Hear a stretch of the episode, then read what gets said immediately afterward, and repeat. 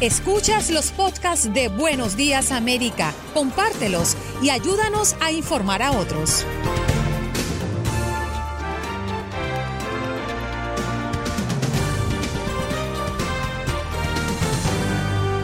Hoy en Buenos Días América le ofrecemos un debate entre analista republicano Fernando Godó y la analista demócrata Mili Herrera a propósito del primer debate presidencial. También conversamos con el doctor Juan hablando de la MIVA come cerebro y también lo que hay alrededor del COVID-19 acá en los Estados Unidos. Eileen Cardet desde Miami conversando de la decisión en el condado de Miami-Dade de regresar a las clases el próximo lunes 5 de octubre. Y nuestro miércoles de inmigración con el abogado Jorge Rivera.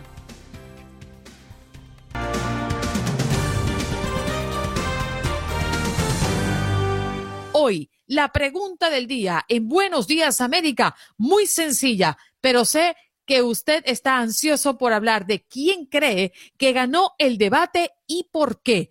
1-833-867-2346 es nuestro punto de contacto, nuestra línea telefónica. ¿Y quién cree usted que va a ser el primero en responder esta pregunta en Buenos Días América? No hay otro, es Pablo desde Chicago. Pablo, buenos días, bienvenido a tu show. Eh, buenos días, Andreina, un saludo. Aquí nomás ya un poquito sintiendo el frío en Chicago con 47 uh. grados y pues estamos ya comenzando ya a preparar motores para el invierno. Y, y, calentando y calentando motores para la etapa presidencial nueva que se viene. eh, yo en el debate, la verdad, no siento que hubo ningún ganador. Siento que cada vez que trataba de exponer sus ideas concretas, sus proyectos, sus plan, desglosarlo, hacer un cuadro sinóptico extenso, simplemente era interrumpido, fue un caos, un caos total, porque simplemente interrumpía como una criatura malcriada que no quería que le digan las verdades y las cosas que ha hecho mal durante todos estos tres años y medio o cuatro.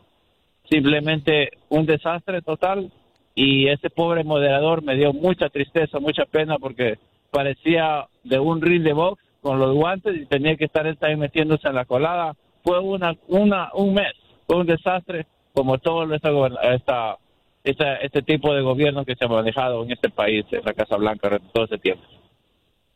Ok, para ti no hubo ningún ganador. Perfecto, Pablo, muchas gracias, ¿eh? Por comunicarte y ser el primero, el madrugador, ese que siempre nos acompaña en Buenos Días América desde bien tempranito. Bueno, la designación de una nueva jueza para la Corte Suprema abre el primer debate presidencial entre Trump y Biden. Escuchemos qué se dijo en esta primera pregunta.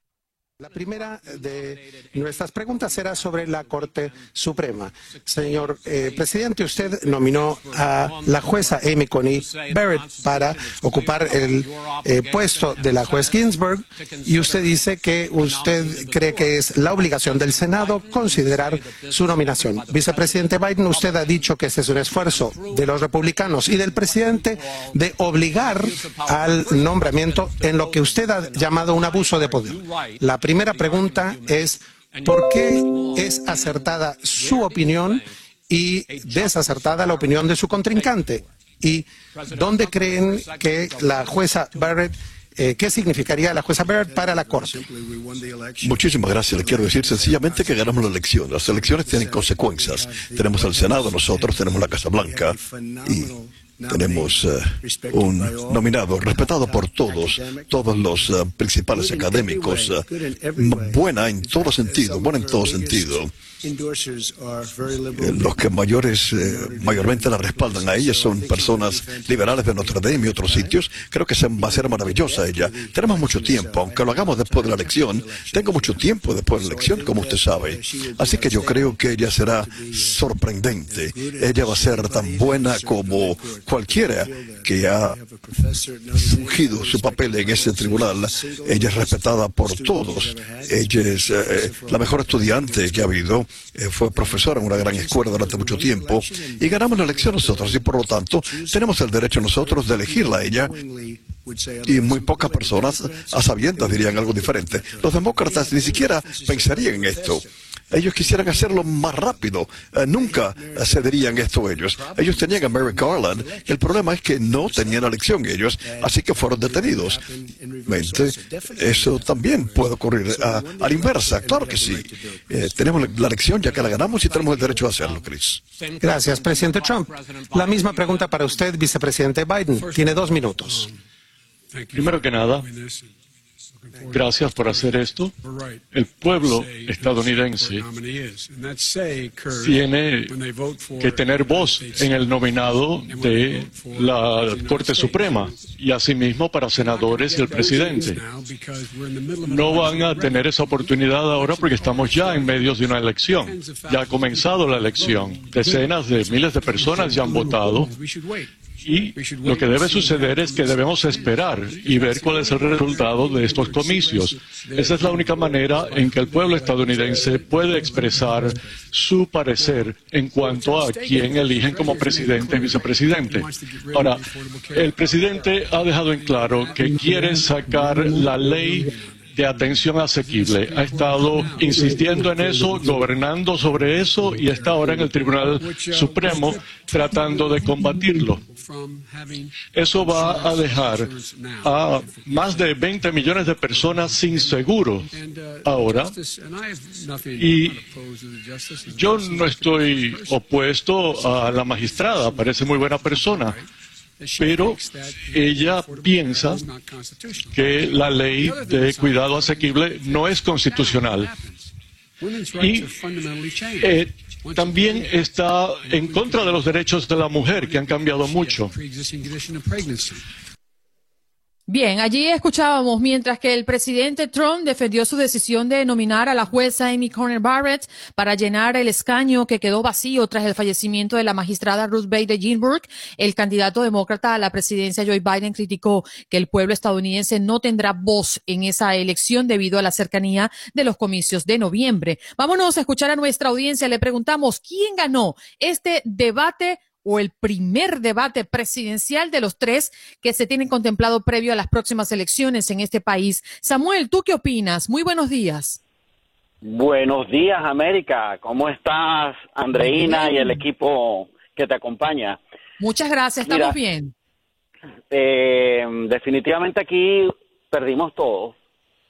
Eh, no hubo propuestas, hubo un arrogante y un político que no se supieron manejar un arrogante que fue llevando el debate a su terreno y el viejo político fue cayendo en él, donde no se presentaron propuestas, se mantuvieron algunas que otras ideas, donde se evadieron preguntas, donde un moderador perdió el control del debate y honestamente, después de 30 minutos tuve la opción de, de, de, de no seguir viendo aquel degradante debate que sinceramente, en mi opinión, a mí particularmente no me dejó absolutamente nada, no aportó. Eh, un hombre muy arrogante en Donald Trump que obviamente eso fue muy bien preparado por su por su equipo de asesores que lo o sea le indicaron cómo manejar el debate lo mismo que hizo en 2016 eh, bajo ataques y otro otro tipo de, de interrupciones cuando cuando el el candidato demócrata respondía a las preguntas. Sinceramente, yo creo que aquí, lejos de haber un ganador, todos perdimos. Sí, de hecho, Samuel Wallace, el, el, moderador, le dijo al presidente Trump, sí, usted está interrumpiendo demasiado, usted es el que más ha interrumpido, de hecho. Gracias, Samuel, por tu opinión. Debemos mencionar que Trump lideró en el debate pues de acuerdo con el informe, un informe revelado por CNN, el republicano tuvo la palabra durante 39 minutos, mientras que Biden solo habló por 37 minutos. Sin embargo, eso no significa que el líder de la Casa Blanca haya ganado el debate. Eso lo van a decir ustedes, que son los oyentes y los que están allí, son espectadores de lo que se vivió anoche como la primera cita entre los candidatos a la próxima elección presidencial de este país, del próximo 3 de noviembre? Esa es la pregunta que hoy le hacemos a nuestra audiencia. ¿Cuál considera usted que fue el candidato que ganó este primer debate? ¿Donald Trump? O Joe Biden. Más adelante vamos a estar eh, reseñando para ustedes o continuamos eh, exponiéndole un poco lo que se vivió anoche en ese debate, porque Biden entra en desespero ante las continuas interrupciones de Trump durante el debate y le, del debate, mejor dicho, y le dice, ¿te puedes callar, hombre? Parte de lo que vimos en ese debate la noche de ayer. Así que vamos a estar desglosándolo, vamos a estar compartiendo con ustedes algunas encuestas que ya se han hecho post debate y también vamos a estar ofreciéndoles segmentos, como ya lo han escuchado, de lo que ha respondido el presidente Donald Trump y el ex vicepresidente Joe Biden en esta primera cita que se celebró en Ohio. Vamos a estar también ofreciéndoles un debate en Buenos Días América con analista republicano y analista demócrata, que a partir de las 8 y algo más de la mañana. Tienen que estar atento al programa. Se van a dar cita en Buenos Días América para hacer un debate y responder en base a esta, a este primer debate que se desarrolló anoche. Así que usted no se puede perder Buenos Días América. Al regreso más de sus llamadas, ¿eh? 1-833-867-2346. Puede marcar a partir de este momento y opinar, porque este programa es suyo.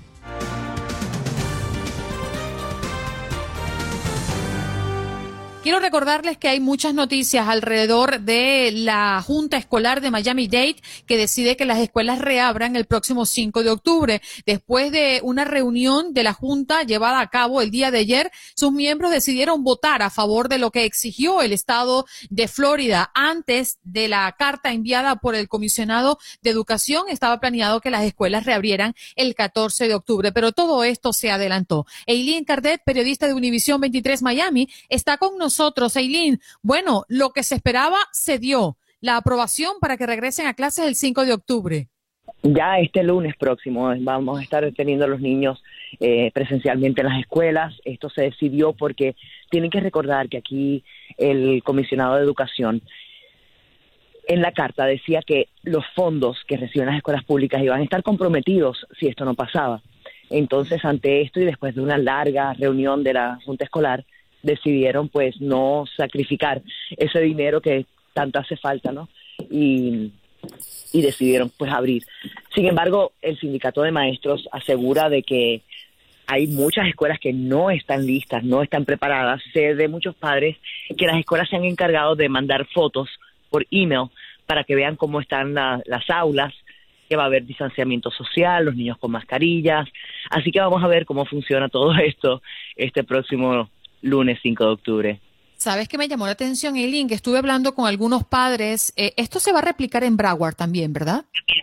Efectivamente, Broward va a empezar, pero no el 5. Ellos decidieron empezar para el, creo que es el 14, el 14 de octubre, porque ya habían tenido el visto bueno del Departamento de Educación. Así que ellos van a empezar una semana después, pero de que vamos a empezar ya en clases presenciales, va a ser una realidad. Sí, me llamó la atención es que estuve conversando con algunos padres y hay una gran posibilidad de que la dinámica en cuanto a mm, la educación a distancia versus la educación in situ en los colegios sea muy parecida con la diferencia de que los niños van a estar en las aulas. ¿A qué me refiero? Que ellos tienen que llevar sus computadoras, llevar sus audífonos para recibir la clase tal cual como se recibe en casa, pero en las aulas. Entonces, bueno, e, es un, un tema, un punto bien importante de discutir porque el sistema va a seguir siendo el mismo. El aprendizaje, eh, según estos eh, parámetros, va a seguir siendo tan eficiente o deficiente, depende de su evaluación, cómo lo recibe en casa, con la única eh, salvedad de que lo van a tener en las aulas. Sí, pero creo que la dinámica iba a ser un poco diferente porque el maestro va a estar presente. O sea que si un niño, no todos los niños tienen la capacidad o pues el aprendizaje virtual les conviene, ¿no? Cada persona es diferente y en ese sentido pues al estar ellos presentes pues pueden hacer más preguntas o la dinámica va, va a cambiar definitivamente. Sí, sí, eh, hay mucha expectativa y hay muchas dudas de cómo va a ser realmente esa dinámica, porque lo que yo entendí es que los niños en aula van a tener esa dirección por parte de los maestros a través de la computadora. Es decir, que no va a cambiar, porque imagínate entonces la atención se va a perder para los niños que todavía quedan en casa, que además es una decisión libre de cada uno de los eh, padres, ¿no? Mantenerlos en casa o enviarlos Y hay que añadir que hay unos 300 y pico, no me acuerdo el número exacto en estos momentos, de maestros que decidieron retirarse temprano porque no quieren ir a, las escuelas. Esto es específicamente Miami-Dade. O sea que también tenemos que ver si van a faltar maestros que estén ahí eh, enseñándole a nuestros hijos. Así que es, eh, es muy complicado. Esta pandemia ha venido a poner el mundo como decimos, ¿no? O sea, boca arriba. Increíble. Sí, señor. Gracias, Eileen. Este es el punto como más álgido que, que, estamos tocando en materia de noticias en el sur de la Florida. Un abrazo y que tengas estupendo ombliguito de la semana. Igual para ti y los que nos escuchan. Chao. Un abrazo. Eileen Cardet, periodista de Univisión 23 Miami, acompañándonos acá en Buenos Días, América.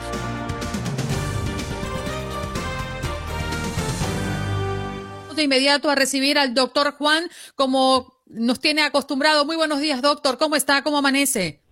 Hola, buenos días. Muy buenos días. Hoy estamos sumamente preocupados por nuestra gente en New York City específicamente, porque por primera vez en meses, doctor, la tasa de contagio de coronavirus en esta ciudad sube de forma preocupante. ¿Cuál es su opinión con referencia a las reaperturas que son cada vez más amplias en todo el territorio nacional?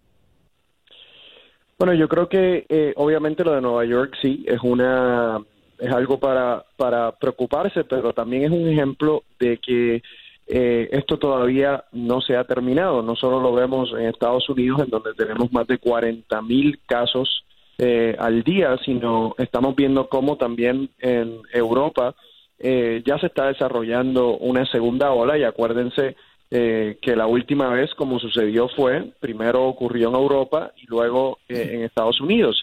Entonces la preocupación es que nosotros no nos estamos realmente preparando para una segunda ola. Eh, ha dicho el doctor Fauci que la meta realmente antes de que llegara esa posible segunda ola, ola era tener menos de 10.000 casos al día en los Estados Unidos y todavía estamos por más de 40.000. Eso quiere decir que eh, estamos empezando en un nivel bastante peligroso en caso de que venga una segunda ola. Ustedes se podrán imaginar que en esa situación pudiésemos llegar a 100.000 casos al día de manera bastante fácil. En estados, por ejemplo, como la Florida, en vez de estar preparándose eh, para, para esa posible ocurrencia de una segunda ola, simplemente estamos abriendo todo y yo les puedo decir, porque lo vi, eh, que este fin de semana pasado los restaurantes llenos, la gente ya básicamente tratando de eh, volver a una vida completamente normal desde el punto de vista social, fiestas, eh, personas reuniéndose en grupos grandes, como decía, comiendo en restaurantes adentro, filas para entrar a los restaurantes. yo creo que mm, eh, obviamente, eh, yo no, en este punto yo no soy partidario de cerrar la economía, pero teníamos que tener una apertura eh, mucho más mesurada, creo yo. Doctor Juan, buenos días. Permítame hacer mío un meme que está rodando en, en, redes sociales, que no soy el autor, pero es que me llama la atención y sobre todo porque usted lo explica y noto un poco de alarma en su voz y creo que está totalmente acertado. El meme dice, veo gente en restaurantes, en la playa, viajando, haciendo reuniones y yo sigo aquí, sentado en mi casa, como si hubiera una pandemia. Doctor Juan, ¿qué necesitamos para entender? Mira, eh, la verdad, Juan Carlos, que a este punto es difícil eh, contestar esa pregunta porque toda la información eh, disponible ha estado allá afuera por los últimos cinco o seis meses. Eh, yo personalmente eh, he sido parte de ese grupo de personas que, que lleva dando la información. Eh, puede ser que haya un porcentaje de personas, a este punto creo que sea pequeño, que todavía hay ciertas cosas que no entiende, pero creo que el porcentaje mayor son las personas que conscientemente han decidido que van a tomarse el riesgo, que simplemente no, yo no diría, no, no, no sería tan drástico para decir que no les importa, eh, pero, pero obviamente se están tomando un riesgo consciente elevado. Eh, y el problema con esto es que no solo se toman un riesgo ellos, eh, una vez ellos se infectan, pueden infectar a cinco, a seis, a siete personas más. Vimos hace poco como una boda en un estado infectó a más de 100 personas, personas que estaban millas alejadas de donde ocurrió el evento, porque así es que así es que funciona el contagio de, este virus. Yo creo que, por ejemplo, las personas hablan, queremos abrir las escuelas, queremos que, que los niños vayan a las escuelas de manera presencial, lo cual es sumamente importante, pero para eso se requiere una serie de sacrificios en la, en la sociedad. Nosotros queremos que los niños vayan a la escuela de manera presencial, entonces no podemos estar en las barras eh, a conglomerados, no podemos estar haciendo eh, reuniones de 30 y 40 personas. ¿Por qué? Porque no vamos a poder eh, disminuir los casos diarios y eso eventualmente afecta lo, las decisiones que se toman en cuanto a, a las escuelas también. Entonces, si la prioridad es abrir las escuelas, tiene que haber otros sacrificios por otro lado para poder lograr ese, esa meta. Considerando que estamos entrando a la época del flu eh, mezclado con el COVID-19, doctor Juan, mm, ¿es igual de letal eh, esta mezcla entre una época de pandemia y una época de flu? ¿Qué tanto podría estar elevando los números de personas fallecidas para ser un poco más drásticos y, y palpable en los próximos meses? Es una preocupación válida que se ha expresado por muchísimos expertos de medicina y salud pública.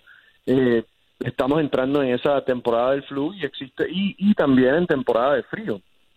¿Qué sucede? Que en la temporada de frío las personas tienden a, pasar más tiempo en lugares cerrados, que es propenso y es lo ideal para que el coronavirus pase de persona a persona.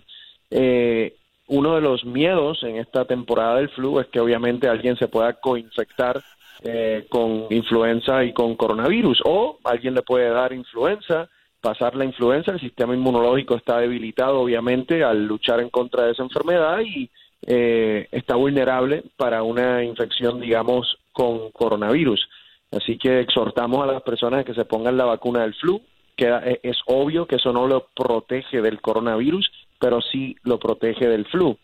Eh, así que sí, hay una preocupación significativa eh, y eh, ya los sistemas de salud, hospitales, doctores, personal médico se están preparando para una posible segunda ola en, en este invierno. lamentablemente no puedo decir lo mismo de los políticos, no creo que se estén preparando como deberían ser. Doctor Juan, permítame cambiarle de tema porque es que el gobernador de Texas, Greg Abbott, emitió una orden de hervir el agua para todos los residentes de una zona específica de Lake Jackson porque eh, está vigente la ameba llamada come cerebro. Y la gran pregunta, aunque esta ameba no es nueva, su su aparición en los Estados Unidos ya la hemos visto en el pasado, la gran pregunta es cómo detectarla, cómo protegernos de esto que nos puede matar muy rápidamente. Bien difícil, bien, bien difícil. Lo primero que hay que decir que obviamente eh, son casos eh, en cantidad, en números muy bajos. Entonces, eh, yo no, yo creo que obviamente en los ciudadanos de Texas tienen que prestar atención y tienen que hacer lo que las autoridades de salud le están pidiendo. Pero obviamente no, no estamos hablando de casos significativos.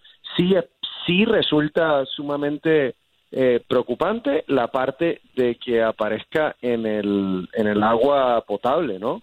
Eh, eso sí es preocupante. Eh, no tengo a este punto no tengo una explicación de por qué eso ha sucedido. No sé si las autoridades lo tienen, pero sí esa parte sí es preocupante. Pero no quiero que piensen que ahora hay muchísimos casos de esta meva que, que está causando daño neurológico porque no no lo es. Doctor, y para aclararlo, ¿esto podría afectarnos si tomamos el agua, si nos bañamos con ello, si entran en nuestras narices? ¿Cómo es que lo adquirimos? Esto, usualmente eh, había ocurrido con personas que, por ejemplo, se bañan en lagos eh, en, área, en el área de, Texas y eh, la meva que está en el agua puede entrar por la nariz y entonces colonizar el, cerebro y causar la infección. Doctor, eh, rápidamente, porque el tiempo se acaba, muchas personas nos escuchan al otro lado del país, en la costa oeste, donde enfrentan una ola de calor terrible. ¿Qué deben hacer para proteger sus vidas, para salvarse? Yo creo que en términos de evitar golpes de calor, eh, lo más importante es siempre mantenerse hidratados, porque obviamente una de las cosas que eh, va a acelerar una complicación debido a un golpe de calor es que ya de, base estén deshidratados. Eh, evitar lo más que puedan esas estar estar afuera en esos momentos del día pico en donde la temperatura está más alta pueden tratar de utilizar ropa eh, con colores más claros eh, para, para que obviamente la, la temperatura de, no les suba no les suba lo suficiente eh, y estar y estar muy muy pendientes obviamente alguien que tenga síntomas de un golpe de calor en donde está desarrollando fiebre está desarrollando debilidad necesita atención médica pero de inmediato porque es algo que puede ser letal Doctor Juan, muchísimas gracias por acompañarnos en Buenos Días América. Un abrazo y usted para nosotros es un santo remedio, ya lo sabe. Gracias, cuídense. Hasta luego. Doctor Juan con nosotros hoy en Buenos Días América.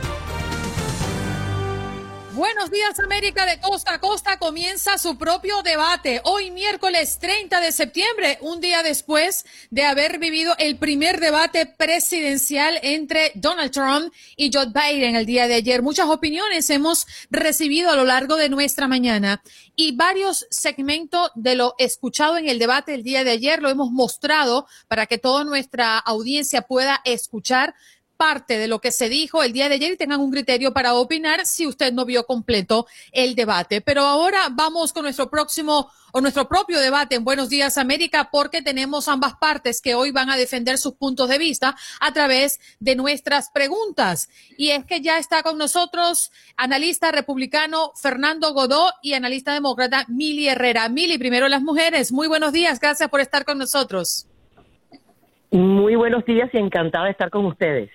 Gracias. Muy buenos días, Fernando. Gracias por estar aquí en Buenos Días América para toda nuestra audiencia. Muy buenos días, un placer que me hayan invitado, como no, un honor estar aquí.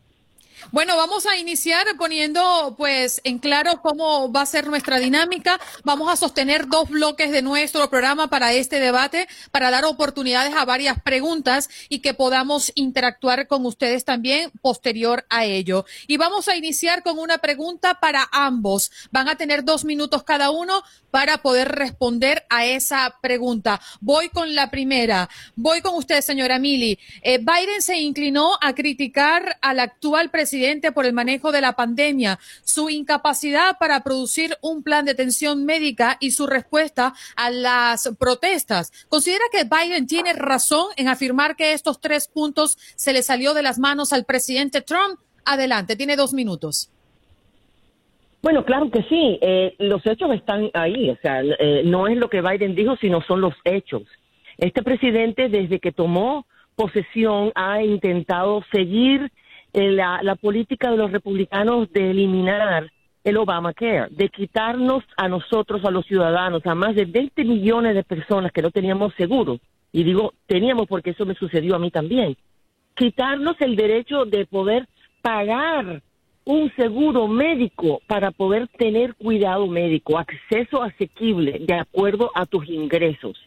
Entonces, él eh, lo, ha, lo ha llevado hasta la Corte Suprema. Eso que dice él, que él hizo una orden ejecutiva para proteger las condiciones preexistentes, eso es mentira, eso no tiene, no, primero que no tiene potencia ni valor ninguna, porque ya eso está codificado en la ley que pasaron en el 2010, el Obamacare. Con respecto al COVID, él sabía el 28 de enero de que esto, de, por sus propios eh, servicios de inteligencia, de que esta era una pandemia terrible que venía, que iba a, matar a muchísimas personas y en vez de decírselo al público, al pueblo americano, lo escondió, es más, mintió. Hasta el 19 de marzo este señor estaba diciendo que se iba a desaparecer, que se iba a desvanecer. Lo que vimos fue a un presidente desquiciado, fuera de control, irresponsable, irrespetuoso, mintiendo. Eso no es lo que queremos. Si eso es así, que está para reelegirse, solamente imagínense qué va a hacer después que no tenga reelección. No podemos soportar cuatro años más de una persona que ni siquiera respeta las normas de decencia porque eso es lo que es. O sea, simplemente tenemos una persona que lo único que le interesa es la bolsa de valores. La economía no es la bolsa de valores. Yo le pregunto a todos los que están escuchando, si en su casa se sienten mejor hoy, tienen mejor trabajo, tienen mejor cuidado de salud, tienen todo mejor, se sienten Gracias, señora Mili. Se le acabó el tiempo. el, país. señor Fernando, ¿le repito la pregunta o la tiene clara? Sí, la, ¿puede repetirla, por favor? Sí, Biden se inclinó a criticar al actual presidente por el manejo de la pandemia, su incapacidad para producir un plan de atención médica y su respuesta a las protestas. ¿Considera que Biden tiene razón en afirmar que esos tres puntos se le salió de las manos al presidente Trump? Dos minutos. No, no lo creo para nada. Primero lo puede escuchar usted en la respuesta que acaba de eh, eh, mi contrincante. O sea, e-, ella dijo que, que Trump quiere quitarnos el derecho para poder pagar un sistema de salud. O sea, eh, eh, Trump no quiere quitarle derecho a pagar el sistema de salud a nadie. O sea, aquí todos vivimos en un país libre y todos tenemos un derecho a pagar el sistema de salud. Usted puede pagar un sistema de salud donde quiera. O sea, no quiere quitarle el sistema de salud a nadie. De lo que se trata es que lo Obama que ha demostrado que no es el mejor del sistema de salud que hay y tienen que trabajar juntos republicanos y demócratas para lograr un mejor sistema de salud. Eso, en primer lugar. En cuanto a COVID, yo creo que es injusto, injusto echarle la culpa a Trump de los efectos económicos de COVID, porque eso es una eh, pandemia que hubiera eh, eh, afectado la economía del país con cualquier presidente que hubiera estado, hubiera importado si fuera demócrata o republicano. Fue una pandemia y no creo que sea justo echarle la culpa a él de los efectos de la pandemia. Hay que ver antes de la pandemia cómo estaba la economía de los Estados Unidos que están en su punto más alto y la población negra y los hispanos, que por, los demócratas dicen defender mucho, tenían sus niveles más bajitos de desempleo aquí. O sea, creo, eh, creo que esas son cosas importantes a considerar y parte de la labor buena que ha hecho el presidente en cuanto a la economía, el trabajo, los empleos y las oportunidades para todo el mundo. Adelante, Juan. Sí, eh, Fernando, buenos días, Mili, buenos días. Eh, permítanme leerles tres titulares muy puntuales. El tiempo de Colombia, Trump versus Biden, el debate más hostil de últimas campañas en Estados Unidos. El Universal de México no fue un debate, fue un desastre extenuante el debate por la presidencia de Estados Unidos. El país de España, el caos y los ataques personales marcan el primer debate entre Trump y Biden. Yo quisiera preguntarles a ustedes dos, comenzando eh, con Fernando, ya que arrancó en la pregunta pasada Mili, ¿cómo pretender ser el ejemplo para los países tercermundistas cuando vemos un espectáculo como el de anoche que lo que hace es degradar el ejercicio de la política? Mira, yo sí estoy de acuerdo en que no deberían concentrarse en los ataques personales. O sea, el hecho de que el hijo de Biden tenga un pasado eh, que, tenga, eh, eh, dinero, eh, como se llama, mal, eh, que no se sabe de dónde salió. Yo creo que ese tipo de cosas deben salir de debate, independientemente de que afecten al candidato o no. Yo creo que ellos deben concentrarse en lo que van a hacer por los Estados Unidos, en lo que sus propuestas eh, pueden mejorar el estatus de las personas. Y, y, este país se hizo a base de derechos individuales. Yo creo que la ideología, o sea, lo que está proponiendo Trump, es lo que hizo grande a los Estados Unidos. Vamos a olvidarnos ahora de Trump y de Biden. Vamos a votar por las cosas que sean buenas para el país. Y este país se hizo con responsabilidad individual y la gente eh, trabajando para tener eh, derecho a la felicidad. O sea, que el trabajo es lo que te da a ti el derecho a la felicidad. Tú no tienes derecho a la felicidad. Y los demócratas tienen una ideología de que el gobierno es responsable de las personas y es el que tiene que resolver el problema de las personas. Y así lo se hicieron los Estados Unidos todas estas carreteras, todo lo que vemos aquí, los rascacielos, los edificios, se hicieron a base de trabajo y responsabilidad individual. No con un gobierno paternalista que está pendiente de todo, que te protege y que te quiera resolver el problema a ti. El problema lo tiene que resolver los propios ciudadanos y el gobierno intervenir lo menos posible. Esa es la ideología que debe primar aquí y es la que tiene eh, Trump y no es la que tiene Biden, que tiene una ideología de corte socialista y eso es lo que está tratando de imponernos en un país que no es así. Mili, eh, ¿quiere que le repita la pregunta? No, yo tengo una pregunta muy clara. Eh, Por favor. Eh, los mensajes racistas, los mensajes racistas pidiéndole a los a los supremacistas blancos que se estuvieran ahí, que se aguantaran, la, la, falta de respeto, o sea, eso no es un presidente, eso es una persona que tiene problemas psicológicos, obviamente, porque ningún ser humano normal se comporta en la palestra pública de la manera que se comportó este señor. Eh, atacando al presidente Biden, diciéndole que su hijo era un drogadicto. O sea, la, verdad que, que, a mí me se me caía la cara de vergüenza de que este señor esté viviendo en la Casa Blanca y supuestamente mal representándonos. Mira, hablando de derecho eh, eh, y responsabilidad eh, individual, déjame decirte que la responsabilidad individual de yo poder tener acceso a cuidado de salud eso es importantísimo, que las personas que se van a quedar sin cuidado de salud, personas que tienen condiciones preexistentes, cuando se acabe el Obamacare, todas esas personas que sufrieron de COVID tienen una condición preexistente y no van a tener cuidado de salud. A mí me sucedió, me sucedió durante 12 años que yo no, yo no podía acceder a cuidado de salud, yo no podía tener responsabilidad personal porque nadie me aseguraba, empezando por ahí. Una, una, una fuerza laboral que está saludable es una fuerza laboral productiva. Yo soy pequeña empresaria y se los digo que nosotros en este momento estamos en una disyuntiva histórica donde vamos a escoger tener una dictadura al, a la forma que tiene Putin, que, que este presidente admira tanto, y Kim Jong-un, donde solamente lo que él dice es lo que vale, que no respeta las instituciones democráticas que quiere quitarnos los controles y las regulaciones para poder respirar aire, aire puro y tener agua limpia, porque simplemente las empresas tienen el derecho de contaminar todo porque el dinero es lo único que vale. Y ni él mismo paga impuestos. Hay personas indocumentadas que pagan mucho más. Señora Mili, se le acabó el tiempo y nos queda nos queda para ajustar el tiempo en este primer bloque de debate, solo un minuto para cada una de sus respuestas. Voy con la pregunta para la señora Mili Herrera, analista demócrata. ¿Considera que este primer debate influirá en la decisión del electorado y que tuvo la capacidad de informar sobre el plan de cada uno de ellos? Un minuto para responder, señora Mili. El vicepresidente Biden dio información sobre qué planes él tiene para combatir la pandemia para arreglar el Obamacare. Si está tan mal, ¿por qué el presidente se dedicó los últimos tres años y medio de su administración en querer eliminarlo sin tener un plan? Porque todavía no tiene un plan. Hasta en eso miente. ¿Qué plan tiene? No tiene ningún, ninguna forma de proveer los cuidados de salud. El presidente no tiene ningún tipo de estrategia, ningún plan. Lo único que él tiene es insultos y mentiras. Y hablando de, su comportamiento, hablando de la forma en que él lleva a cabo, eso no, eso no es una forma correcta de, de gobernar, porque él lo que hace es simplemente se levanta, ve televisión, hace Twitter, ¿y quién trabaja? Ah, y juega golf, juega golf. Eso es lo que él hace. Eh, por supuesto que las personas vieron el carácter y la forma de ser de ese señor, y te digo, los que lo apoyan a él no van a cambiar de idea. Pero le hago la pregunta, disculpe señora Mili, se le acabó el tiempo, señor Fernando, para cumplir con los tiempos, ¿le hago la pregunta o la tiene clara?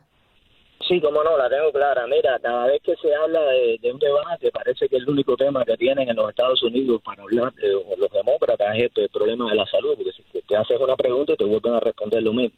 En cuanto al racismo de Trump, que acaba de decir la señora Mili, eh, la población negra aquí tiene los niveles más bajos de desempleo. Y si vamos a hablar de racismo, tendríamos que hablar del Partido que está pidiendo reparaciones por el racismo, cuando lo que tienen que pedir es disculpas. Los demócratas se opusieron a, la abolición de la esclavitud, fundaron y refundaron el Ku Klux en 1865 y en 1915. Todos los gobernadores de sur implantaron las leyes y las leyes incro y la ley de derechos civiles por la que tanto luchó Martin Luther King tuvo eh, eh, votos republicanos, o sea, la inmensa mayoría de los votos en contra, que lo puede ver cualquiera, que es público de esa ley, fueron de los demócratas. Embargo, ahora los demócratas a los republicanos de ladrón de racista, lo cual históricamente no es verdad. Este tipo de, de, de, gente está mal informada, o sea, decirle a las personas una cosa con un discurso y es otro, es lo que va a primar aquí. Y creo que la gente tiene que informarse bien antes de decir quiénes son los racistas en este país. Estamos escuchando al analista republicano Fernando Godó y el analista demócrata Mili Herrera. La segunda parte de este debate lo sostenemos al regreso. Esto es Buenos Días América. Por favor, señor Fernando y Mili, manténganse en la línea. Ya regresamos.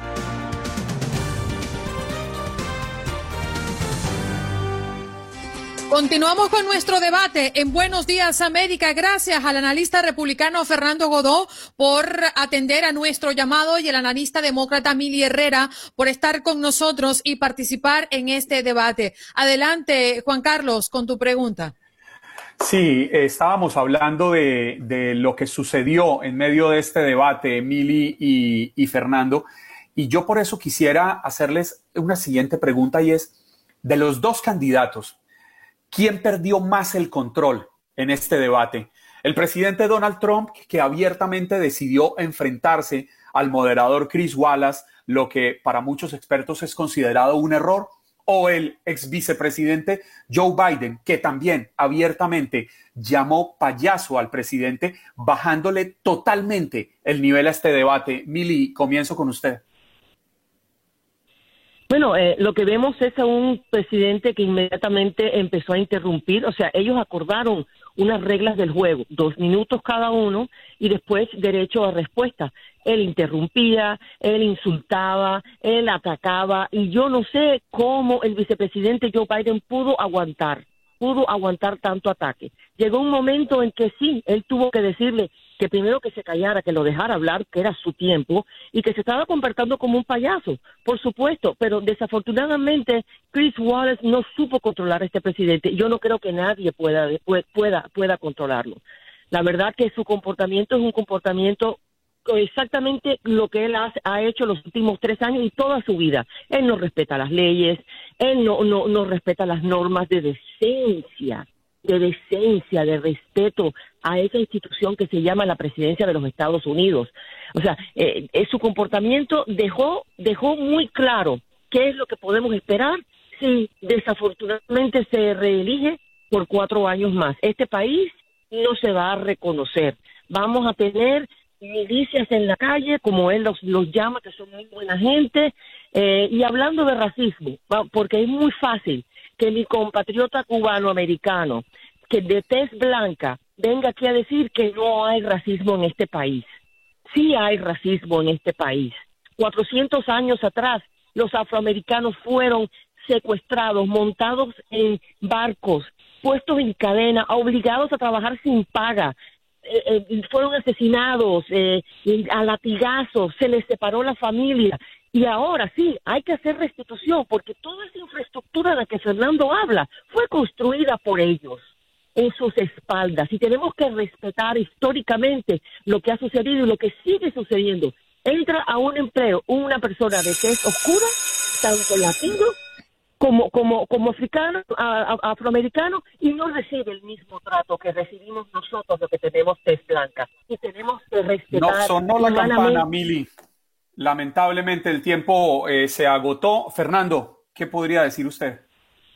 Mira, primero voy a contestar tu pregunta. Eh, si miran el debate, que cualquier persona lo puede mirar ahora mismo, eh, vamos a ver quién es el primero que empieza a faltar el respeto. Biden hizo exactamente lo mismo anoche que hizo hace ocho años en el debate con, pues, con Paul Ryan, que es mirar a la cámara, sonreír y negar con la cabeza a todo lo que dice eh, su oponente. O sea, eh, una conducta cínica e hipócrita, eh, porque realmente lo primero que tú tienes que demostrar es respeto por lo que esté diciendo el otro, aunque estés o no estés de acuerdo con él. Miren el debate, yo lo invito a cualquiera que vean cómo él constantemente sonríe como si la otra persona que estuviera del lado allá fuera un estúpido. Ahora vamos a hablar de racismo, de lo que habla la, eh, la señora eh, En primer lugar, yo no dije que aquí no había racismo, yo no dije eso, se acaba de decir ella ahora diciendo lo que yo lo dije, eso es normal. En segundo lugar, el racismo, yo sí dije que había racismo, pero dije que había sido históricamente sobre las espaldas del Partido Demócrata ese racismo. Hay más de 3.000 linchamientos documentados en el sur de negros, en su mayoría inocentes, donde todos los gobernadores y todos los legisladores eran demócratas. Entonces, si vamos a hablar de reparaciones, sí tienen que hacer reparaciones los demócratas en el sur y tienen que pedir disculpas los demócratas en el sur por lo que hicieron a la población de los Estados Unidos durante más de 100 años. Entonces, eso no se está enseñando en las escuelas y esa es la razón por la cual muchos jóvenes hoy en día salen con carteles de Black Lives Matter sin saber realmente dónde estuvo el racismo en los Estados Unidos y las oportunidades de trabajo y las oportunidades de educación. Que hay una ley de acción hace muchos años aquí que le da a los ciudadanos negros ventajas sobre los ciudadanos blancos. ese tipo de cosas tampoco se está enseñando mucho en las escuelas. Y ahí es donde hay que ver, cuando se va a debatir seriamente, sin hablar cuán incómodo puede ser el tema, dónde está el racismo en los Estados Unidos y a quién perteneció toda la vida. Si vamos a hablar de justicia por John Floyd, vamos a hablar de 3.000 linchamientos en el sur, Lamentablemente se le agotó el tiempo, señor Fernando. Queremos recordarle a la audiencia que estamos conversando con Fernando Godó, analista republicano, y Herrera, analista demócrata, en este debate de Buenos Días América a propósito del primer debate presidencial efectuado en la noche de anoche. Vámonos y comienzo con usted ahora, señor Fernando, eh, a propósito de las principales críticas que recibió Biden a través de las redes sociales al término de este primer debate. ¿Considera que mm, el ex vicepresidente aprovechó lo suficiente este debate para puntualizar lo necesario en el tema de los impuestos a raíz del más reciente reporte investigativo del New York Times. Adelante, tiene dos minutos.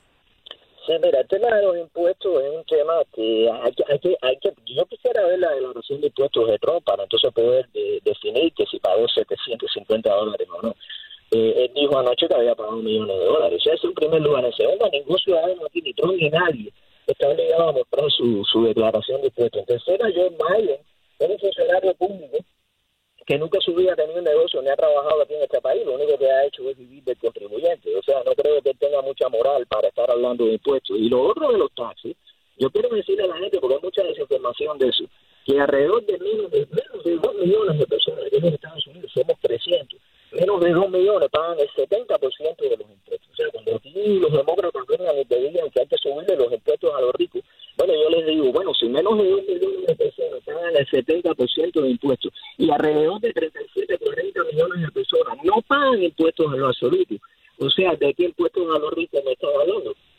Eh, yo creo que la gente debería formarse un poquito más, porque siempre la retórica demócrata es que no, que los ricos no pagan taxes, que los ricos no pagan taxes y entonces eh, las grandes corporaciones eh, lo que hacen es muchas veces subirle los precios a los productos cuando el gobierno le pone demasiados impuestos y eso repercute directamente en las personas que tenemos menos ingresos. Para que aquí las personas estén mejor tienen que bajar los precios de los productos. Y para bajar los precios de los productos tienen que bajarle los impuestos al que produce. Porque cuando tú le subes al que produce, él le sube, él le pasa la pelota, como decimos nosotros, al, al, al ciudadano de a pie que es el que menos dinero tiene. Lo mismo pasa con las rentas y con todo, por eso la gente se queja de las altas rentas, pero no se queja de la intervención de los gobiernos locales con esos impuestos. Eh, entonces, eh, vamos a tratar de que todos mejoremos como ciudadanos y la manera de que todos podamos mejorar es tener una economía sólida sin intervención del gobierno. Cada vez que el gobierno interviene en la economía, lo que provoca es un desastre. Eso es lo que ha tratado de hacer el presidente Trump, que las ideas de los republicanos llevan a la intervención del gobierno y las de los demócratas que el gobierno se encargue de todo. Señor Fernando, se le agotó el tiempo. Eh, Mili, ¿le hago nuevamente la pregunta o la tiene clara? Sí, la tengo claro. Eh, simplemente este presidente sigue mintiendo. Dice desde el año 2015 que ya, que ya él va a dar sus declaraciones de impuestos, que está bajo auditoría. Estar bajo auditoría no prohíbe bajo ningún concepto de que él hubiese declarado sus, que, hubiese mostrado sus declaraciones. Ese señor no paga impuestos, su empresa no paga impuestos. No solo eso, sino que usa artimañas para tomar eh, esto de, eh, deducciones. En la parte del derecho que está teniendo auditoría es que él recibió una, una, un reembolso millonario que lo están investigando porque una de las cosas que declaró fue 70 mil dólares para arreglarse el cabello, que en el año 2011 se prohibió que las personas que trabajan en, en, en, los medios de comunicación utilicen eso como una deducción. Mira, las prioridades del Partido Demócrata, las prioridades de este, de este vicepresidente que va a ser presidente de los Estados Unidos son el cuidado de la salud, asegurando de que controlamos la pandemia, de que se hace una política nacional para proteger la salud de todas las personas que viven en este país, el empleo, estimular a las pequeñas empresas, ayudar a las personas que están sufriendo, que no tienen cómo comprar comida. La reforma migratoria, porque hay muchas personas, quizás no cubanos, pero muchas personas de otros países, hermanos nuestros, que están sufriendo, que contribuyen más de impuestos, más que lo hace el presidente de los Estados Unidos, y no tienen una forma legal para trabajar. Eso ayuda a la economía de este país. Y como empresaria, yo quiero tener una fuerza laboral que esté saludable, que esté bien educada y que tenga el derecho de trabajar en este país. El resto es puro bla bla, la economía ellos lo miran desde el punto de que los ricos se merecen todos los, beneficios y por qué van a pagar impuestos. ¿Sabes por qué? Porque la misma Biblia lo dice, al que a muchos se le da, mucho se espera de ellos. Y ellos tienen proporcionalmente que contribuir para el bienestar de este país, porque ellos utilizan las carreteras, Gracias. ellos utilizan Gracias, Mili. Una pregunta rápidamente para ambos, con un minuto para finalizar porque el tiempo se nos acaba. ¿No les parece a ustedes que en vez de haber estado dedicados a pelear, los dos candidatos debieron dedicarse a responder? Yo creo, eh, como periodista, que el pueblo estadounidense tiene el derecho de saber si pagó o no pagó impuestos el presidente Joe, eh, eh, Donald Trump, perdón. Y también creo que el pueblo estadounidense tiene el derecho a saber si recibió o no recibió dinero de países extranjeros el hijo del ex vicepresidente Joe Biden. No nos merecemos un debate más con más altura, un debate que tenga más contenido, más contenido y menos pelea. Eh, comienzo con usted, Mili. Sí, claro que sí, que merecemos un debate respetuoso, un debate sin insultos y sin interrupciones, como hemos hecho aquí, que diferimos, pero respetamos el tiempo de cada uno y no interrumpimos y no atacamos y no insultamos. El vicepresidente Biden intentó varias veces dejar saber cuál era su política. El presidente simplemente lo interrumpía y no lo dejaba terminar.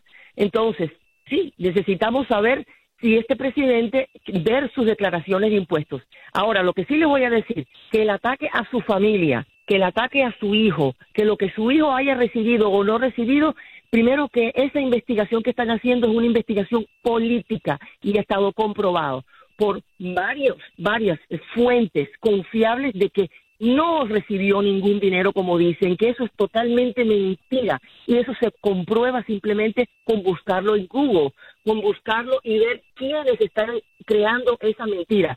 El que está como candidato no es el hijo de Biden. El que está como candidato es Joe Biden. Gracias. En momento.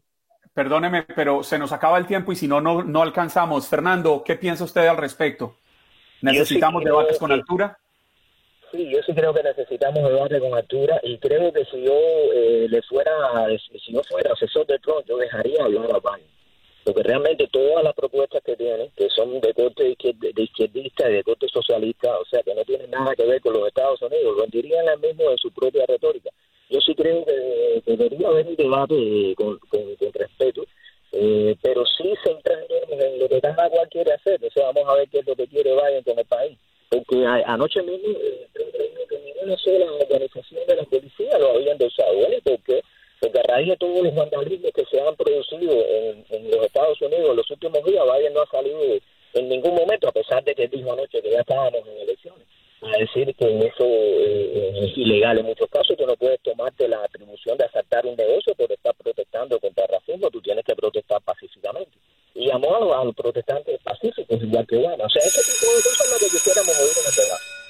Señor Fernando, muchísimas gracias por su respuesta. Señora Mili, gracias por estar acá en Buenos Días América y aceptar este debate. Un placer estar aquí. Muchísimas gracias y buen día a todos. Buen día para todos.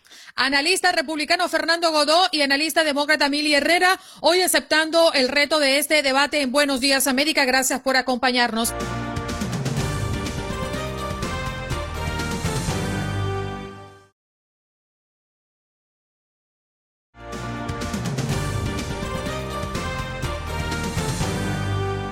Hello, hello, buenos días América de Costa a Costa. Estamos en la última hora de programa. Eh, despunta, no despunta. Ya yo estoy un poco temerosa de usar esa palabra que es de autoría de Juan Carlos Aguiar, pero es que tenemos a unos oyentes muy estrictos en cuanto a la palabra y el uso de ella. Muy buenos días, señor Juan Carlos, nuevamente. ¿Cómo está? ¿Cómo se siente para esta recta final?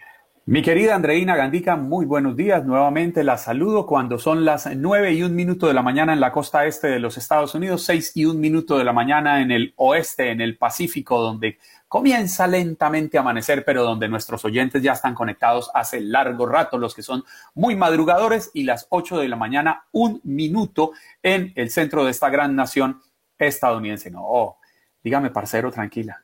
Vamos, pensemos que lo que estamos haciendo es la defensa de una palabra que no, no tiene que tener carga negativa.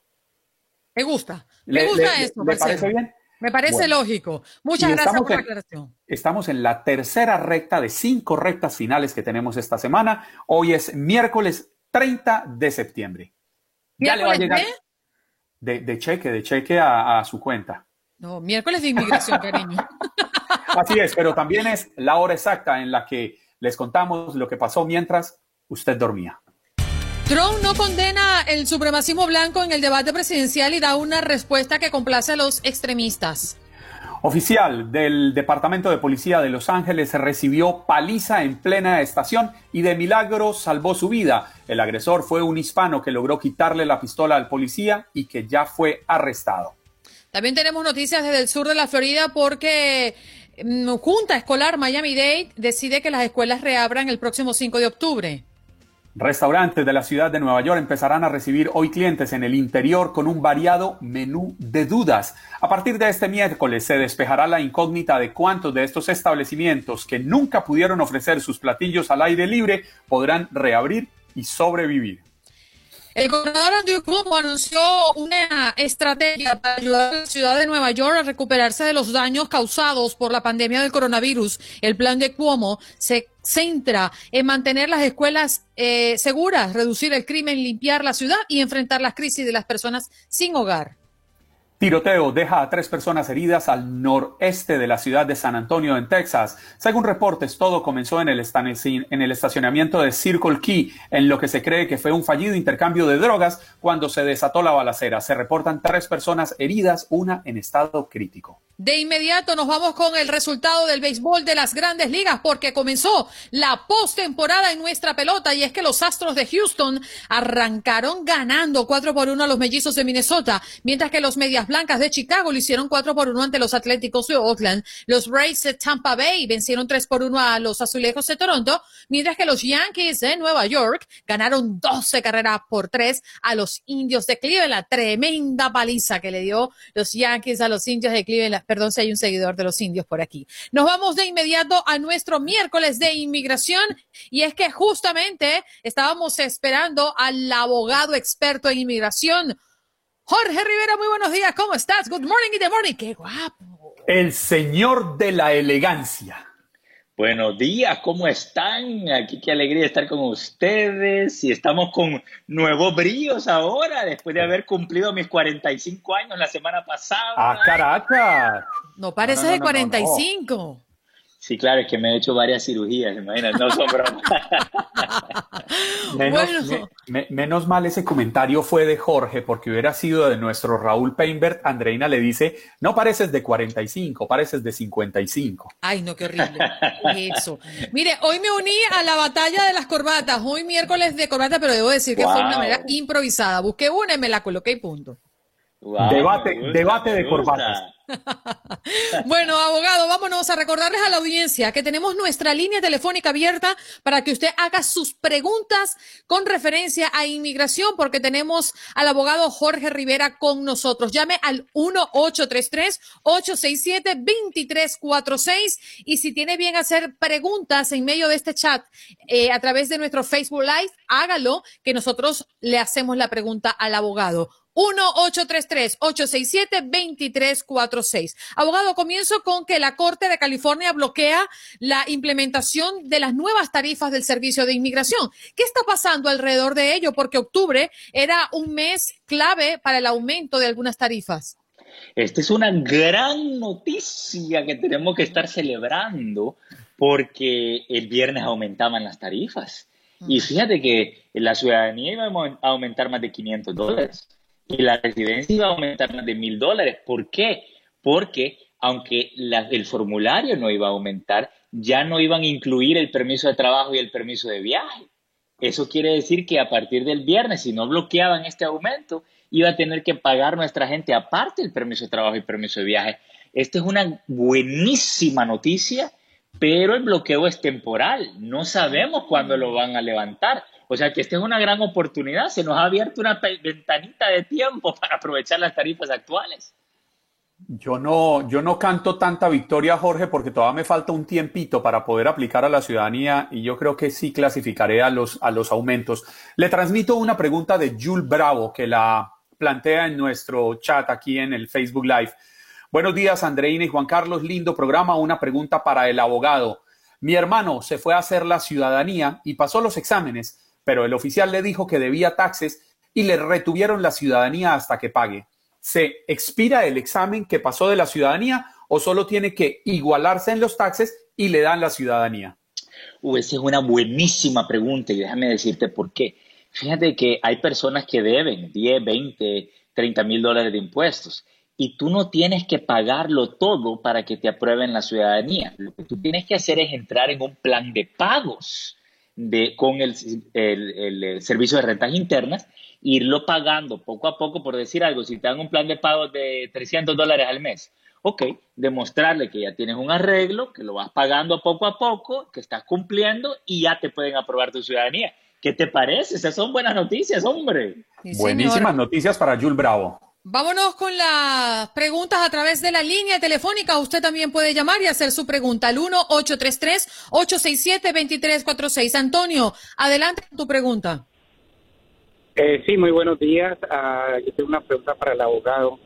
Yo tengo cuatro años con mi residencia permanente aquí en los Estados Unidos. Quisiera saber uh, cuánto tengo que esperar para someter una aplicación para la ciudadanía. ¿Tengo que cumplir los cinco años completamente o lo puedo hacer antes? Bueno, tres meses antes usted puede aplicar. Ahora le tengo una pregunta. ¿Cómo se hizo ciudadano americano eh, residente usted, perdón? Eh, mi hijo nació aquí en los Estados Unidos. Ok. Entonces, mire, tres meses antes, pero tienen que ser tres meses cumplidos. O sea, no sé, por un día no quiero que le rechacen el caso. Asegúrese de estar dentro de esos tres meses antes de cumplir los cinco años y ahí puede aplicar, ¿ok? Ok, abogado, muchísimas gracias y lo felicito por su, su, programa y su orientación. Muchas gracias. Gracias. Muchas gracias a ti por comunicarte con nosotros. A ver, ¿hay alguna otra pregunta en el chat? Eh, Juan Carlos, ¿no sí, me? Sí, Andreina, escribe Polo Fuentes. Jorge, cuando usted se casa por los papeles y las autoridades migratorias se dan cuenta, ¿existe un perdón? Eh, bueno, déjeme explicarte, no existe un perdón, pero lo que te castigan, ese castigo que te dan, es que nunca te van a aprobar ninguna petición familiar. Por ejemplo, si en un futuro un hijo ciudadano americano cumple los 21 y te quiere pedir, ese castigo dice de que no te van a aprobar la petición de tu hijo ni de un futuro matrimonio, pero puedes hacerte residente de otra manera, como por ejemplo en base a violencia doméstica, en base como víctima de un crimen, en base a la ley de 10 años. Así que ese castigo es limitado a las peticiones familiares. Mm. Abogado, hay un tema sumamente crítico y es esta oleada de redadas de ICE. ¿Cuál es su recomendación como abogado a la hora de que si alguno de nosotros nos llega el momento, las personas que no tienen cómo responderle a las autoridades con una, un papel de legalidad en este país ante una pregunta de ICE, eh, ¿cuál es la, eh, ¿cuáles son esos datos que usted da importantes si le llega el momento? Ok, esa es excelente pregunta porque hay unos consejos básicos y el número uno es, mira, no firmar ningún documento porque puedes estar firmando la deportación. Dos, no hablar más de la cuenta, mantenerse en lo mínimo, ¿ok? Si te preguntan tu nombre, ok, tu edad, tu lugar de nacimiento, pero no hables más porque ahí pueden surgir cargos de fraude y otros cargos adicionales. Y número tres, pide tu llamada telefónica Tú tienes el derecho de tu llamada en la cual puedes llamar a tus familiares para que un abogado vaya a pedir una fianza y tu salida de ese centro de detención. Así que no hablar más de la cuenta, no firmar y llamar a tu familia lo más pronto posible. A ver, creo que aquí había otra, otra pregunta que estaba. Sí. William Luna, tengo una pregunta. Yo vine hace 20 años, caí con migración, pero no me presenté a corte y me dieron deportación en ausencia. Tengo tres hijos aquí. ¿Puedo aplicar por la ley de los 10 años? Buenísima pregunta, porque fíjate que si lo deportaron físicamente y él regresó, solo hay tres diferentes maneras de sobreponerse o vencer una, un reingreso después de la deportación y una de ellas es la ley de 10 años, segundo es el asilo y tercero es la visa U. Así que existe la posibilidad por la ley de 10 años eh, lo que tenemos que ver es si hay algún sufrimiento, como una enfermedad o problema de salud en la familia, que le daría más fuerza al caso y ese es uno de los requisitos, el sufrimiento. Karina tiene una pregunta y está en la línea telefónica. Usted también puede hacerla a través del 1833-867-2346. Karina, adelante con tu pregunta al abogado. Buenos días para todos. La pregunta es, eh, mi esposo pidió un permiso para viajar a Honduras, pero debido a los cambios que se están haciendo con el TPS y sobre la pandemia, este, que, quiero saber si el abogado aconseja que él pueda viajar. Ok, mira, siempre y cuando esté vigente el permiso de viaje, él, él puede viajar. Lo que obviamente tiene que chequear las restricciones de viaje de, de, Honduras. Eh, para entrar a los Estados Unidos no hay ninguna prohibición eh, de Honduras, así que él va a poder regresar con ese permiso de viaje, pero que chequee las restricciones de viaje.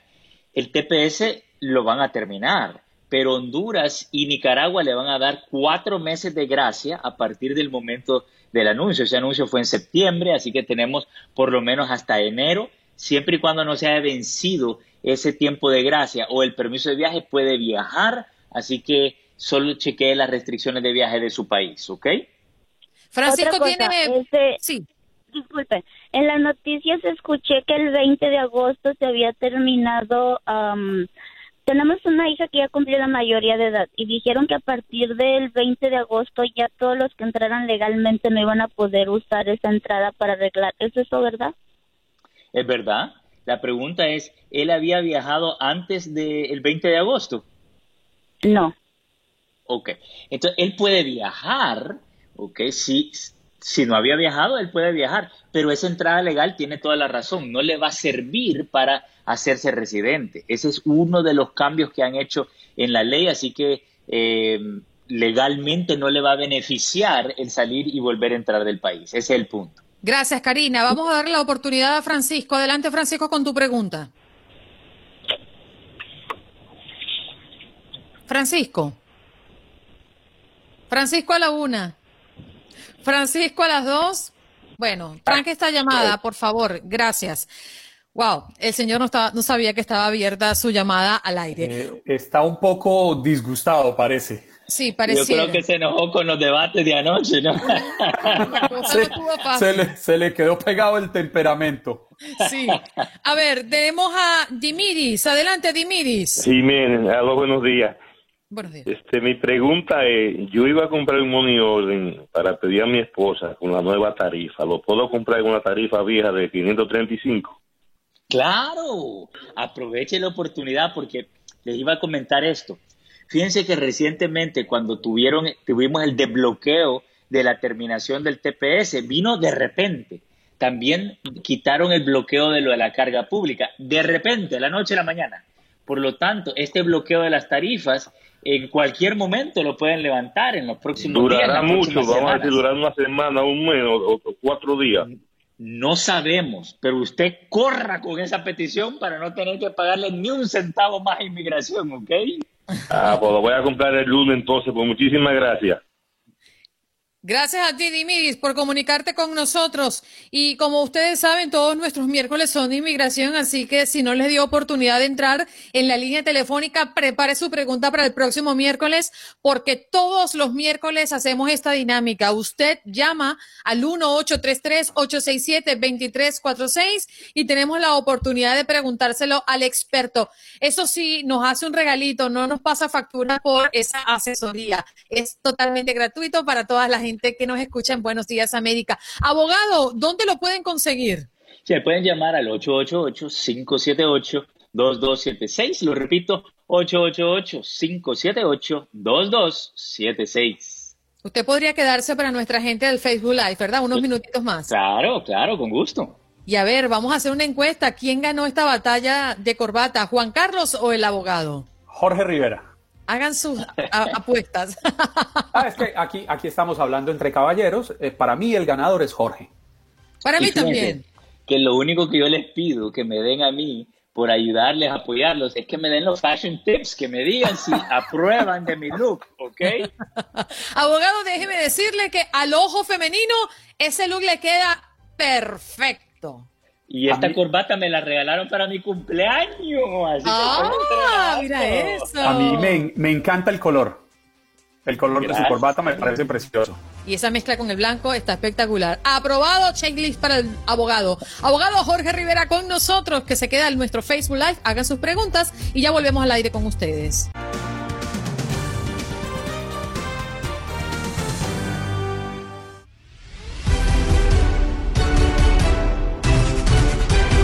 Viene, no, que ya está aquí. Muy buenos días, Katia Mercader. ¿Cómo estás? Good morning in the morning. Chicos, muy buenos días, los saludo con el gusto de siempre, claro que sí, con toda la información de los deportes. Oigan, hay muchos temas de los cuales hablar y antes que nada destacar la elegancia de ambos dos, tanto Andreina como Juan Carlos. Se les ve muy bien, ¿eh? Ese look, debo decir. Muchas gracias. Muchísimas gracias, doña Katia Mercader. Algunos pensarán que yo me arreglé para tener un enfrentamiento de corbatas con el abogado Jorge Rivera que se acaba de ir. Lo escuchaba. Pero eso es totalmente falso, Katia. ¿No? me arreglé pensando en usted. Oh, muchas gracias. No digo más. Muchas gracias. Oy, oy, oy, oy, oy. la Bueno, vámonos a hablar de la NBA porque hoy inicia la final entre Los Ángeles Lakers y mi Miami Heat. Vamos, LeBron James, que vamos por ti, cariño mío. ¿Qué te parece? ¿Cómo lo ves, Katia? Bueno, la verdad es que muy interesante, Andreina. Yo creo que una final que pocos esperaban, a lo mejor por el tema del hit, ¿no? Eh, los Lakers, bueno, de alguna manera parten como favoritos en esta serie, pero el hit, cuidado, ¿eh? Mucho cuidado. Nada más vamos a recordar, eh, pues brevemente el camino, ¿no? Porque, eh, ¿cómo, o sea, cómo llegaron a esta instancia en el este? Porque superaron a los Pacers, a los Bucks y finalmente dejaron en el camino a los Celtics. Por parte de Lakers, pues dejaron también eh, tirados y con las ganas a Portland, Rockets y Nuggets. Ganaron todas sus series por 4-1. Yo creo que sí. A ver, Lakers Ambos tienen el poder para hacer de esta una final inédita, una final inesperada, una final llena de emociones y buen baloncesto. Sin embargo, creo que la etiqueta de favorito y el peso lo tiene hoy por hoy el conjunto de los Lakers. Tienen a modo el coronar la temporada de esta manera y poder dedicársela en todo momento, pues a la memoria de Kobe Bryant, ¿no? Pero yo no descartaría de ninguna manera el conjunto del Heat, que bueno, pues viene con todo y ya demostró pues que sí hay y que sí se puede, no solamente con talento, sino con muchas ganas. Así que, a ver, yo no sé si parte, eh, para mí parte como favorito, ya les digo, los Lakers, y creo que pues sí, de esta manera tiene la ventaja con la etiqueta de favoritismo, pero todo puede pasar, así que la serie está mm, por, por demás abierta, ¿eh? Sí, señor. Así que por primera vez, eh, bueno, excluyendo la primera temporada de la liga, dos franquicias que se perdieron los playoffs la pasada campaña se medirán en las finales. El primer episodio será esta noche, repetimos, a las nueve de la noche, entre debate y NBA. Me van a dejar con las ojeras hasta aquí. Mañana no, tampoco duermo para, para recibir a toda nuestra gente. Pero James apunta a ese cuarto campeonato, Katia, de la NBA y el tercero con una franquicia distinta. Sí, y podría ser justamente, ¿no? El, tema con los Lakers, que ya lo digo, ¿no? Yo creo que lo tienen a modo, sin duda alguna, tienen la temporada perfecta para coronarla de esta manera. Yo sí veo a LeBron James, sinceramente, pues con su cuarto anillo, poniéndose su cuarto anillo de campeonato, eh, el cariño que se le tiene al hit, por supuesto, y el reconocimiento al estupendo eh, trabajo que han hecho a lo largo de la, de la temporada, bueno, está por demás, pero creo yo que eh, el, no sé, que Los Ángeles Lakers, pues por todo lo que traen también por detrás con el bagaje y con todo lo que pueden coronar en esta temporada, bueno, pues podrían sin duda alguna poner por lo menos la primera rayita el día de hoy. Sí, eh, Los Ángeles Lakers tiene una gran experiencia en sus filas, pero no podemos eh, descartar ese talento joven que ha hecho que el hit se prenda en candela definitivamente en sus últimos partidos en la final de la conferencia este. Allí está Van Adebayo, está Taylor Hero, este muchacho que ha sido la revelación, eh, la veteranía también de Goran Dragic y la eh, perseverancia y la puntualidad con que ha jugado Jimmy Butler y sus aportes, ¿no? Eh, la verdad que creo que, que, que, va a ser una final sumamente interesante la que vamos a estar viviendo a partir de esta noche. Pero vamos a hablar también de otros temas que estamos teniendo sobre la mesa en materia deportiva y es que la MLB eh, ya arrancó su postemporada. También, esa es otra, ya decía Sandrine, el día de hoy entre debate, entre NBA, pero también hay que sumarle la MLB. Bueno, vamos a tener de todo un poco, porque ayer pues ya se dieron los primeros enfrentamientos en la americana, hoy continúan los juegos dos de las series, pero también arranca la actividad en la nacional. Y para repasar los principales resultados, pues los Yankees 12 por 3 batearon a Cleveland y de qué manera lo hicieron, bueno, pues con todo. Entonces, hoy se miden en el segundo de la serie, pero bueno, pues también lo que ocurrió es que eh, Tampa Bay y Azulejos de Toronto, bueno, ganaron precisamente 3 por 1 el partido para poner la serie 1 por 0. Oakland cayó una carrera por 4 ante los White Sox y los Astros que vencieron 4 por 1 a los Twins. Ya decíamos entonces la Nacional entra en actividad con los duelos entre los Raids y los Braves, Marlins ante Cubs, los Cardinals frente a los Padres y los Brewers frente a los Dodgers de Los Ángeles que también parten como favoritos de este sector, pero se disputan los juegos 1 y también los juegos 2 de la Americana. Así que pues estaremos repasando los resultados porque gran cantidad de béisbol que tendremos como parte de los playoffs y con partidos súper, súper interesantes. Y para cerrar el amistoso de México en Guatemala, ¿no? Sí, también el día de hoy, pues eh, la selección mexicana, primer partido oficial de 2020, o bueno, en general, primer partido de 2020, y lo hace en el Estadio Azteca de la Ciudad de México frente a la selección de Guatemala, solamente con jugadores de la Liga MX, partida esta convocatoria, hay que recordarlo, no es fecha FIFA, pero creo que es una buena ocasión para Gerardo Martino de ver pues a distintos jugadores, ¿no? Ya de cara a los siguientes compromisos que se tienen pactados en el año y para lo que venga, ¿no? Posteriormente. Solamente y de manera rápida el historial de resultados entre ambas escuadras, entre México y Guatemala, el Tri que ha ganado en 21 ocasiones, 8 empates entre ambos y 4 victorias de la escuadra guatemalteca. Así que pinta para ser un buen partido interesante que Guatemala estará, por cierto, llevando un uniforme conmemorativo muy bonito y pues eh, estaremos dando también los detalles en nuestras plataformas a través de tu DN, tu DN Radio, para que nos acompañen. Mi querida Katia, por aquí te saluda Javier Valencia, que si tendrás información acerca del destino de Cavani de Cavani, bueno, saludos por supuesto a todos por allá, eh, Javier, sí, y también eh, Vanessa, que siempre está pendiente. No, bueno, por ahora solamente se había especulado de, del tema de, Cavani, pero no hay nada oficial, el mercado de fichajes todavía no ha cerrado. Sin embargo, bueno, pues también en cuanto haya algo oficial, porque de alguna manera pues nos vamos, ¿no? Con el tema de especulaciones y rumores, pero cuando haya algo oficial en cuanto al destino de Edinson Cavani, con mucho gusto lo estaremos reportando. Sí, señor. Bueno, gracias, mi querida Katia. Nos reencontramos tomorrow. Claro que sí. Saludos. Un abrazo. Katia. Feliz día. Gracias. Cuídense mucho.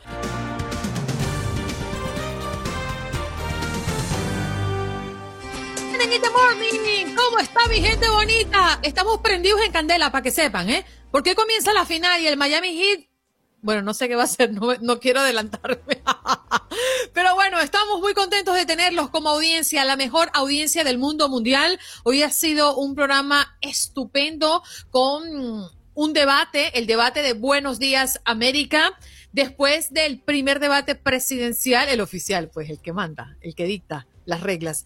Y em, queríamos agradecerles eh, por su paciencia, por su interacción, además que hoy ha sido miércoles de inmigración, donde usted ha tenido la oportunidad de hacer consulta sin ningún costo, porque el señor Jorge Rivera, el abogado experto en inmigración, viene aquí con toda la buena intención. Y Mía también participa.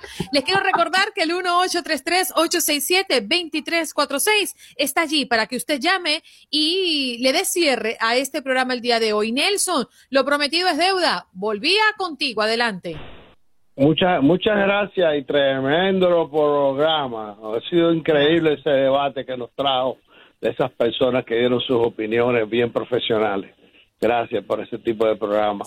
Yo vi el debate y hay una parte donde el presidente habla de que acusó de socialista a los demócratas porque quieren un seguro universal.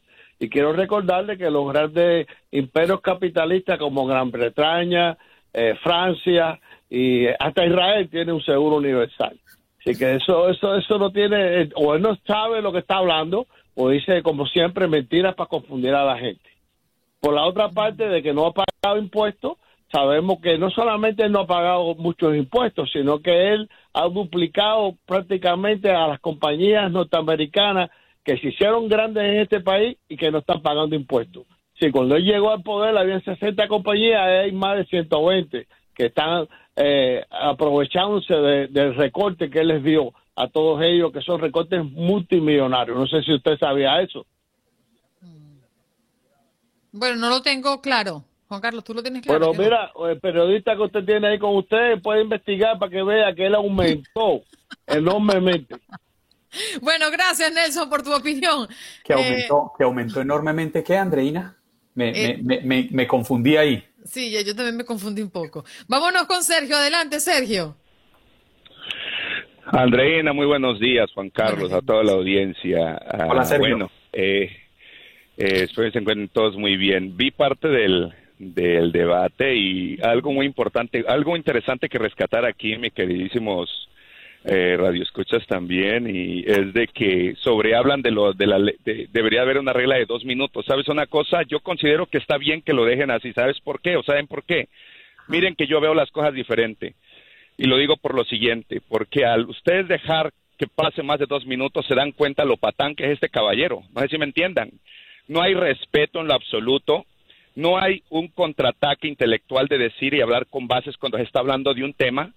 Inclusive Inclusive el mediador fue ofendido por él mismo, como diciendo, parece que tú eres el del debate y no el contrincante. Entonces, cuando le hizo la pregunta acerca de que en los primeros tres años bajo la administración Obama y que yo me hubiera encantado que hubiera tanto republicano como, eh, como demócratas, porque eso me gusta a mí la, la diversidad, no me gusta mucho que sea siempre recargado para un lado, porque mientras más parejo sea la, el balance es mejor, es como un barco o un equipo o un camión, un tráiler, mientras el peso sea balanceado, viene una curva, se sostiene mejor, pero si lo colgas de un solo lado, cualquier ola grande o cualquier curva se, se, se, volca y se viene todo abajo. ¿Qué sucede con esto? Cuando le hizo la pregunta de los, de los primeros tres años, consiguió Obama, bajo bajo la administración Obama, un millón y medio de empleos. Estamos hablando un millón de empleo y medio de empleos creados, no que hayan sacado gente indocumentada para reemplazarlos, ¿ok? Estamos hablando empleos creados. Ahora, ¿qué hizo? Se fue por otro lado y siempre esquivando. ¿Y qué, qué pasa cuando ustedes están teniendo una simple Uh, una, por ejemplo, una, una réplica con alguien y están hablando de un tema. Cuando la persona se ve ya acorralada, ¿qué es lo que pasa como consiguiente? Empieza a ofender. Cuando ya estamos hablando ya meter hasta la... Mm, te dejamos de Sergio, Sergio está teniendo problemas en la comunicación. Sergio, ¿usted nos escucha? No, creo, que, se cayó Andreina. Queremos pedirle a la audiencia que por favor sean breves con sus comentarios porque las líneas las tenemos llenas y queremos darle oportunidad a más personas antes de finalizar el programa. Nos vamos con Ramón. Adelante, Ramón, con tu opinión. Ramoncillo. Buenos días, a Ramón a la una. Ramón a las dos. Ramón a las tres. No, Ramón no está por aquí. Javier, adelante, te escuchamos. Buenos días, buenos días, buenos días. ¿Cómo estamos? Aquí diciendo goodbye, goodbye, goodbye. El señor JC no leyó mis mensajes ahora. Quería que él lo dijera. Un regaño. No, Javier, es que hemos tenido tantos mensajes hoy. Eh, esto del debate ha tenido el chat muy activo, entonces el sistema va refrescando y va y nos va quitando unos mensajes. Me ha pasado incluso que en algunas oportunidades estoy leyendo un mensaje y de un momento a otro el sistema me lo quita y me pone otros. Eso es lo que sucede, Javier, por eso a veces no leemos los mensajes de unos y sí de otros. Bueno, aquí llegó Javier para darte regaño. Gracias, Javier. Yo también te perdono. vale. Bye, bye. Hasta tomorrow, mi querido Javier. Vámonos con Rafael y le queremos reiterar a los oyentes que por favor sean breves para poder tener más alcance. Las líneas están llenas. Señor Rafael, ¿cómo me le va? Buenos días. A mí me va muy bien, Andreina. Espero que Juan Carlos y a ti también le vaya tan bien como a mí. Gracias. La cita de hoy es de un poema Desiderata Escucha a los demás, incluso al torpe e ignorante. También ellos tienen su propia historia. Ayer, Andrina, ustedes entrevistaban a una persona que defendía a los comercios, a los restaurantes aquí en Nueva York. Y me pareció interesante Pero tan pronto él empezó a hablar de supuestamente tres personas que él conoció que murieron eh, de, de algunas enfermedades, pero lo catalogaron como que habían muerto de coronavirus, yo puse ya en duda a este señor. Después cuando dijeron el nombre al final fue que caí en cuenta. Este es un personaje bien conocido aquí en Nueva York, bien controvertido, eh, elogiado por algunos, eh, criticado por otros, eh, que ha dirigido cuestiones de taxistas, pero es verdaderamente también conocido como un activista republicano. Esa es la realidad del personaje de ayer. Eh, lo de anoche fue un completo desastre. A propósito, los eh, sondeos a boca de jarro dicen que de cada 10 norteamericanos estadounidenses, 6 consideran que el, vicepresidente, el ex vicepresidente lo ganó. Pero eh, lo de ayer demuestra eh, a este hombre que es como un tren descarrilado, un caballo salvaje desfocado que se dirige a un abismo es una persona que no muestra respeto ni ley por él mismo como se conduce, es un pícaro, un tramposo que puede pagar 750 dólares por un año cuando un simple obrero paga miles de dólares. Aquí, para tú adquirir ciertos empleos de, vamos a decir, de guardia y seguridad, se te pide por lo menos tres años que demuestra de tu pago de impuestos. Este señor ha mantenido eso de negar, negarse a mostrar los datos. Y de ahí que puede o ha podido incluso eh, pedir eh, que se le devuelva dinero que él dice haber perdido. Y eso está en investigación. Cuando solicita que por un peinado o declara que por un peinado de pelo, estilo de pelo, pagó 70 mil dólares. Esa es la marca de un verdadero tramposo y un pícaro en la Casa Blanca. Muchas gracias, Andreina. Un abrazo para ti, Rafael, por tu participación a diario en Buenos Días, América. A ver, Jorge, te escuchamos. Adelante. Muchísimas gracias. Buenos días. Bueno, en cuanto al debate de anoche, ninguno ganador ni ninguno perdedor, los dos igual de malos. Pero yo pienso que esa es también la consecuencia de este país, los Estados Unidos, no hacer los cambios que tiene que hacer cuando los debe hacer. Si uno no hace cambios en cualquier circunstancia de la vida, las cosas permanecen igual. El voto popular debe ser el respetado, voto popular. Entonces, no se está cumpliendo con la democracia. Siempre salen con lo mismo, que es que un, un Estado tiene más puntos que el otro, que entonces le ganó un Estado al otro y que por eso el voto popular no se respeta. Eso debiera cambiarse. Todo el mundo se queja de Trump, todo el mundo dice cosas malas de Trump, muy cierto, pero el, sistema democrático que no se de este país no funciona bien porque no lo lleva a la presidencia el voto popular. Otra cosa, yo hago mis income tax, yo tengo una compañía pequeña y el contador siempre me dice, usted está haciendo muy buen dinero. Yo prefiero ganarme 200 mil dólares y simplemente yo pago 2 mil dólares de tax. 2 mil. ¿Por qué? Porque la, el sistema de este país lo permite. Estimula a la pequeña empresa. Le está diciendo, gane más y pague menos. Tenga empleados y pague menos. Todo el mundo dice, ah, el empleadito paga más impuestos. Claro que paga más impuestos. Claro, porque le entra toda la plata directamente como entrada. En cambio, el empresario no. Yo quisiera que ustedes hicieran un pequeño debate con un contador bueno, bueno, de compañía, y le preguntáramos todo eso para que salgamos de dudas.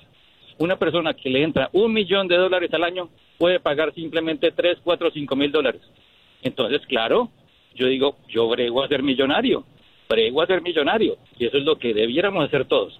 No quejarnos de, ay, el pobre, ay, el pobre, el rico, pues bregue a ser millonario. Mire cómo hace para ser rico. Eso es lo que tenemos que hacer. Muchas gracias. Gracias a ti por comunicarte con nosotros. Bueno, ha sido largo y extendido, ¿no? Yo vengo bregando por eso hace años y no lo he podido lograr. ¿Con cuál? Bregando para ser rico. el consejo de nuestros oyentes, bregue a ser rico. Claro, yo vengo bregando hace años más de 30 bregando a ser rico y nada que lo logre. ¿Usted ha bregado para ser rica, Andreina, para ser millonaria?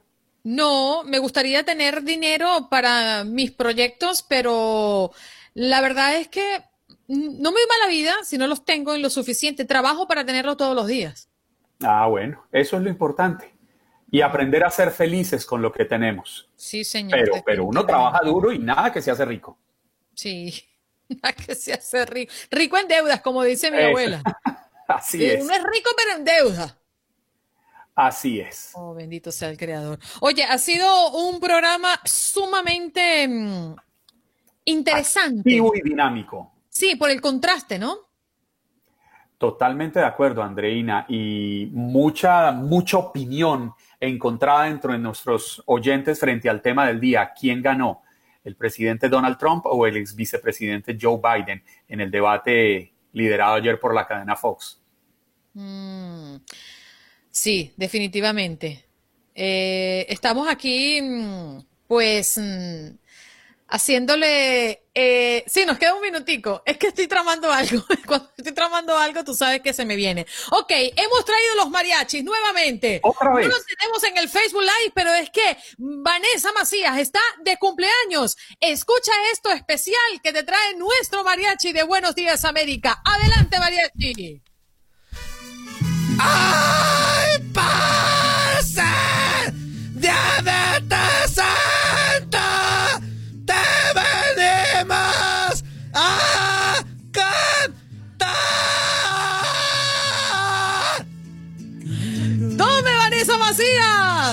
¡Feliz cumpleaños! Mañanitas, como quieras celebrarlos, mi amor. Gracias por formar parte de esta audiencia y por mantenerte aquí bien pegadito a nosotros. Somos una gran familia y valoramos tu presencia todos los días en nuestro Facebook Live y a través de las emisoras también, Juan Carlos.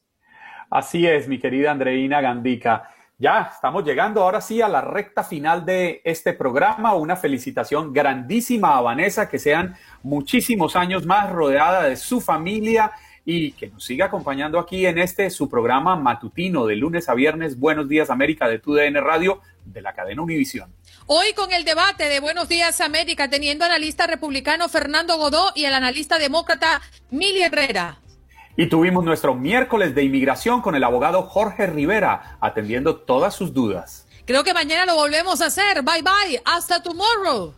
A todos ustedes, gracias por recibirnos en sus casas como cada mañana. La cita es mañana, jueves, primero de octubre. Ya se acabó este año aquí con Andreina Gandica en su show matutino de TUDN Radio de la cadena Univisión. Esto es Buenos Días, América. Chao.